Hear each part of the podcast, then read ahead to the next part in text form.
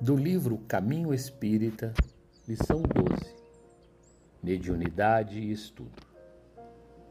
O dinheiro em si não é bom nem mal. Instrumento neutro é capaz de criar a abastança ou estimular a miséria, dependendo isso daqueles que o retêm. A eletricidade em si não é boa nem má. Energia neutra é capaz de engrandecer o trabalho ou precipitar o desastre, dependendo isso daqueles que o manejam. O magnetismo em si não é bom nem mal. Agente neutro é capaz de gerar o bom ou produzir o mal, dependendo isso daqueles que o dirigem.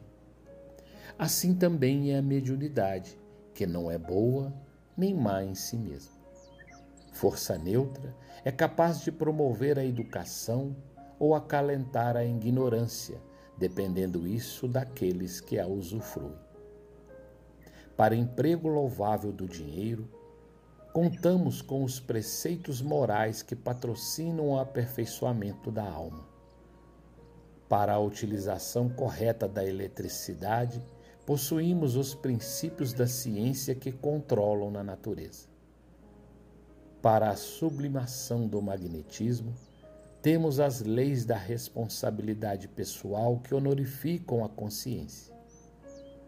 E para a justa aplicação da mediunidade, dispomos dos ensinamentos do Espiritismo, consubstanciando a religião da justiça e do amor que ilumina todos os distritos do universo.